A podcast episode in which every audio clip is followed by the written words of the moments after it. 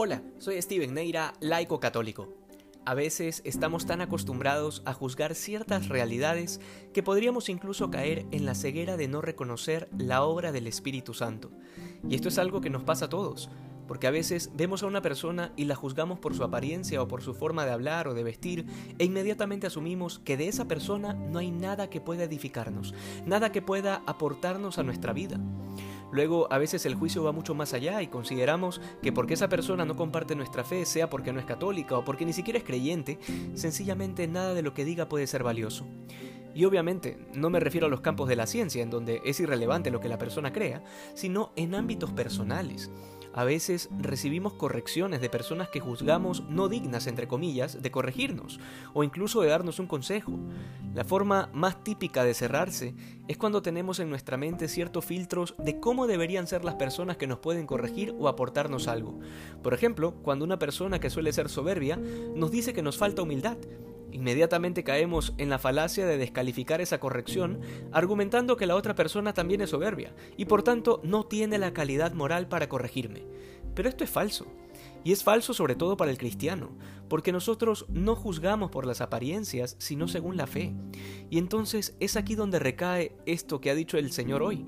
El viento sopla donde quiere y oye su ruido, pero no sabes de dónde viene ni a dónde va. Porque esto lo refiere al Espíritu Santo porque la verdad de Dios no se transmite solo a través de los canales que nosotros consideremos adecuados. Dios nos habla y nos comunica la verdad de miles de maneras durante el día, y no solo de la manera en que nosotros lo esperamos. Ya lo decía Santo Tomás de Aquino, la verdad, dígala quien la diga, viene del Espíritu Santo. Siguiendo con el encuentro de ayer, Nicodemo le manifiesta al Señor que no entiende nada de lo que Jesús le está diciendo. Y entonces el Señor le responde que cómo es posible que no entienda siendo él un maestro de Israel. Porque se supone que si estamos en contacto con las cosas de Dios, deberíamos poder reconocer su voz, su espíritu, su obra en nosotros. Pero si empezamos a juzgar la realidad según nuestros esquemas, vamos a cerrarnos a todo lo que Dios nos haya podido decir por otros medios. Y de esa manera, muchos incluso llegamos a decir que Dios no nos habla. Y no es que no nos habla, sino que hemos decidido no escuchar, porque queremos que Dios nos hable de una manera específica. Algo a lo que también estaban muy acostumbrados los fariseos, porque creyeron que podían someter a Dios bajo los ritos y leyes del Antiguo Testamento, cuando éstas estaban más bien al servicio de Dios.